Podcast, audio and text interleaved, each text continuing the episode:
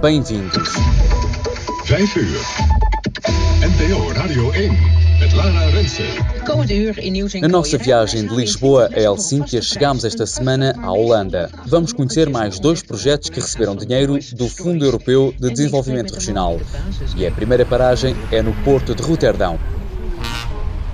Esperávamos ouvir os apitos dos navios, mas na estrada junto ao porto, barulho só mesmo de caminhões. São às centenas, prontos para carregar ou descarregar contentores no que é conhecido como a porta de entrada na Europa. Na fronteira entre a cidade e o porto de Roterdão está a Academia Europeia de Transportes, um edifício com as paredes em xadrez azul e cinzento e lá em cima uma torre em forma de periscópio. E foi pelo topo que começámos a descobrir esta escola. I'm Frits Ronsveld, the chairman of the board of directors of the STC Group. A vista do escritório de Fritz Gronsveld é impressionante. I think this is one of the nicest views in the whole of Rotterdam. De um lado, os prédios altos e modernos da cidade, do outro, dezenas de gruas e os navios que sobem ou descem o delta de três rios que desagua no Mar do Norte. they go all the way to Germany, Austria, uh, France, Belgium. Mas viemos aqui para conhecer esta academia que forma alunos desde os 12 anos até ao ensino superior. We are sort of a niche school which really has a focus on Nós focamos no transporte marítimo e no que chamamos o complexo industrial portuário. Por isso somos uma escola de nicho. Começamos pelas línguas, matemáticas e cálculo, mas ao mesmo tempo, desde muito novos, que os treinamos na navegação interior. young age already. We train them on sailing, inland shipping. Descemos do 14º andar e vamos então saber como é feita a formação. Primeira paragem, os simuladores da ponte de comando. Alex e Niels comandam o Aldebaran, simulador com cerca de 10 metros quadrados. Tem um painel com todos os instrumentos de navegação e vista para os seis ecrãs gigantes colocados em forma de U. Mas hoje pouco conseguem ver. Isto pode ser entusiasmante. Há uma embarcação algures ali, num nevoeiro, e parece que não a conseguimos evitar. Com 20 anos, Niels e Alex estão a meio da licenciatura de oficial náutico. Esperam chegar ao comando de um navio, mas por agora focam-se em manter o simulador intacto num dia de nevoeiro cerrado. Começa Alex. A visibilidade está reduzida ao mínimo, por isso temos de nos guiar pelo sistema de radar. Screen, Se olharmos para o radar, podemos ver que há três navios diferentes. Temos de mudar a nossa rota e a nossa velocidade de acordo com as regras de colisão que aprendemos nas aulas. E agora tivemos de reduzir a velocidade para que o navio nos possa ultrapassar com uma distância de segurança suficiente em relação ao nosso. From our vessel. E se errarem os cálculos, Well, if we collide with another vessel, it's a Se colidirmos com outra embarcação, é apenas uma simulação. Não vamos sentir o chão a tremer, mas é um momento de aprendizagem. It's uh, a learning moment. mas para chegar ao comando, o oficial tem de saber como funciona o navio. Vamos até ao resto do chão. Entramos na casa das máquinas e vemos professor e aluno de fato de macaco a desmontar uma parte do motor. Enquanto isso, Marco Hogadijk apresenta-nos as joias da sala. Temos aqui três motores. O principal é o Bornese, o Attila, com motor auxiliar, e ali ao fundo está o Caterpillar. Marco é professor há quatro anos, foi motorista, comandante de navios, agora ensina o fundamental de mecânica. Como ligar o motor, como verificar o líquido refrigerador do motor, como o óleo lubrificante volta para o motor. As coisas básicas. Deixamos o ruído da casa das máquinas e seguimos até uma das salas de estudo. Kevin Aganag é um dos orientadores desta sala, pensada como o interior de um navio. Temos a sala dividida em três setores. A ponte onde navegamos, a sala comum onde podem trabalhar juntos em vários assuntos. E aqui embaixo é a casa das máquinas, onde estamos agora. E há alguma vantagem nesta disposição? A maior vantagem é que nos focamos na colaboração. Os estudantes trabalharem juntos. Usamos e-learning de forma que podem aprender ao seu ritmo e, devido aos tópicos bem diferentes que tratamos, os alunos podem escolher em que precisam de passar mais tempo para conseguir terminar o curso. Para acompanhar a evolução da indústria do mar e portuária, a Academia fez um investimento de 18 milhões e 200 mil euros. Destes, 7 milhões e meio vieram dos Fundos Europeus de Desenvolvimento Regional, o restante do Governo e autoridades locais. uh, Pode ver barcos a navegar aqui, esquecemos-nos de navegação inteligente ou autónoma e pedimos à Europa para nos ajudar a mantermos-nos próximos de todas estas evoluções na nossa indústria.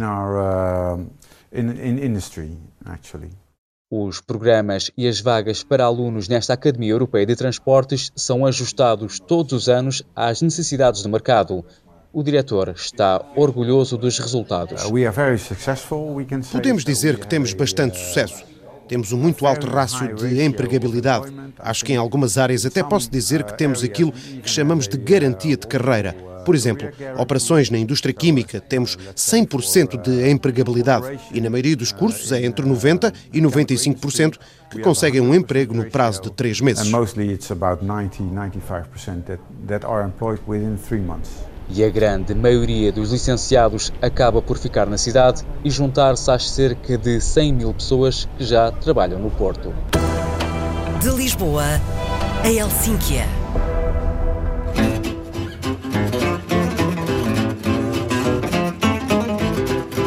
Saímos de Roterdão e andamos 60 km para leste até Utrecht, cidade estudantil conhecida pelos canais e pela zona histórica medieval.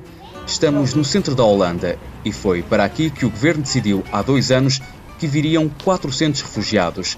A autarquia de Utrecht aceitou e fez obras de adaptação num grande edifício de escritórios branco desocupado, mas o já difícil bairro de Overvecht revoltou-se. Eles pensaram, já somos um bairro problemático e agora todas estas pessoas vêm e podem tirar-nos os empregos, as habitações, podem tirar-nos tudo. O que vai ser de nós? Este foi um problema bicudo. E como resolveram? Nesta cidade, as pessoas têm de esperar oito ou nove anos para conseguir casa própria e perguntámos-nos o que aconteceria se reservássemos um terço do edifício e o colocássemos à disposição dos jovens aqui do bairro para viverem e serem também uma espécie de ponte entre os requerentes de asilo e o bairro. Nina Hopkins é considerada o cérebro por trás do plano Einstein. A conselheira municipal e a sua equipa inspiraram-se no Nobel da Física, que defendia que não se resolviam os problemas com a mesma forma de pensar que se usou quando foram criados.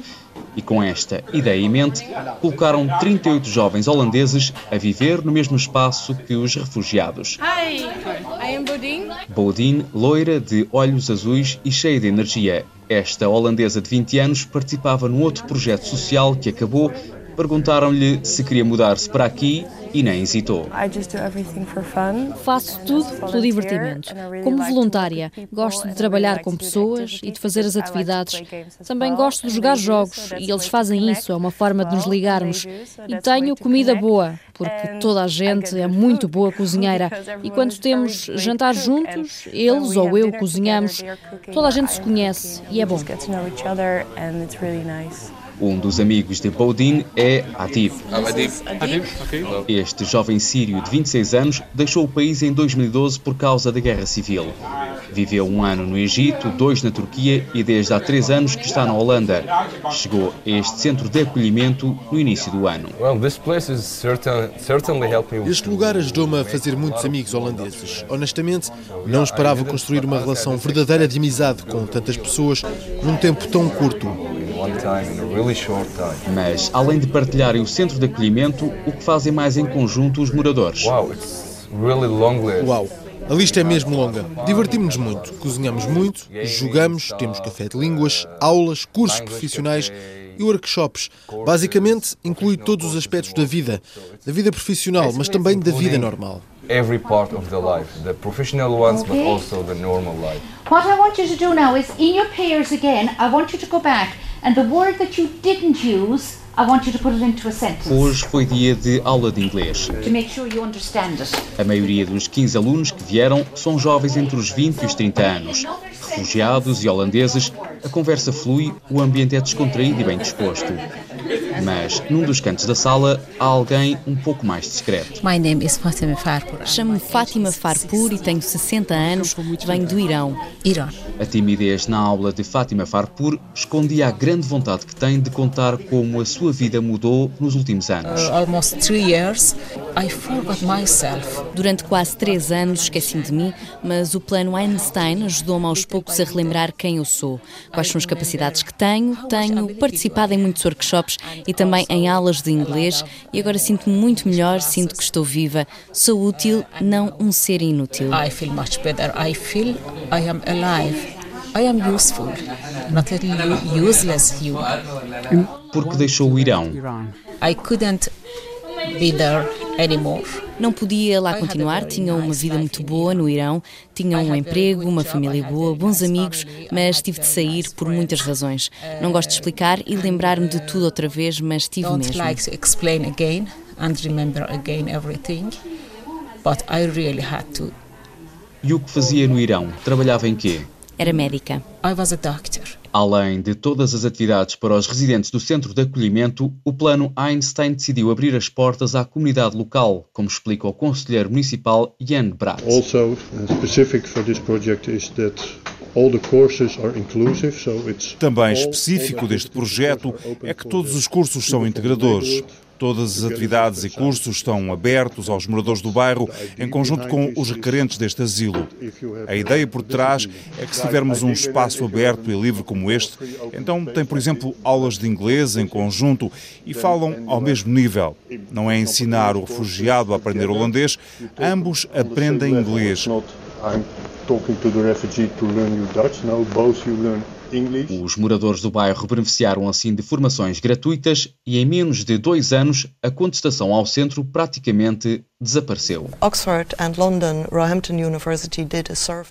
e a Universidade de Roehampton, em Londres, fizeram um inquérito e já em abril deste ano, 94% do bairro era neutro ou positivo em relação ao centro de acolhimento e mesmo os opositores mais fortes, que prometeram atear fogo ao centro se os refugiados viessem, agora dizem: Ok, cometemos um erro. Ok, we made a mistake. Plano Einstein vai durar até outubro do próximo ano e tem um orçamento de quase 3 milhões e meio de euros. 80% do dinheiro, cerca de 2 milhões e 800 mil euros, vem dos Fundos Europeus de Desenvolvimento Regional ao abrigo da iniciativa Ações Urbanas Inovadoras. O restante é financiado pelas autoridades holandesas. Reportagem de Ricardo Borges de Carvalho, pós-produção áudio de Paulo Cavaco, autoria de Rebeca Abcacis. De Lisboa a Helsinki é a viagem que fazemos todas as semanas. Pode acompanhar-nos em RTP Europa, no Facebook, Instagram ou Twitter e, claro, aqui na rádio. Até para a semana.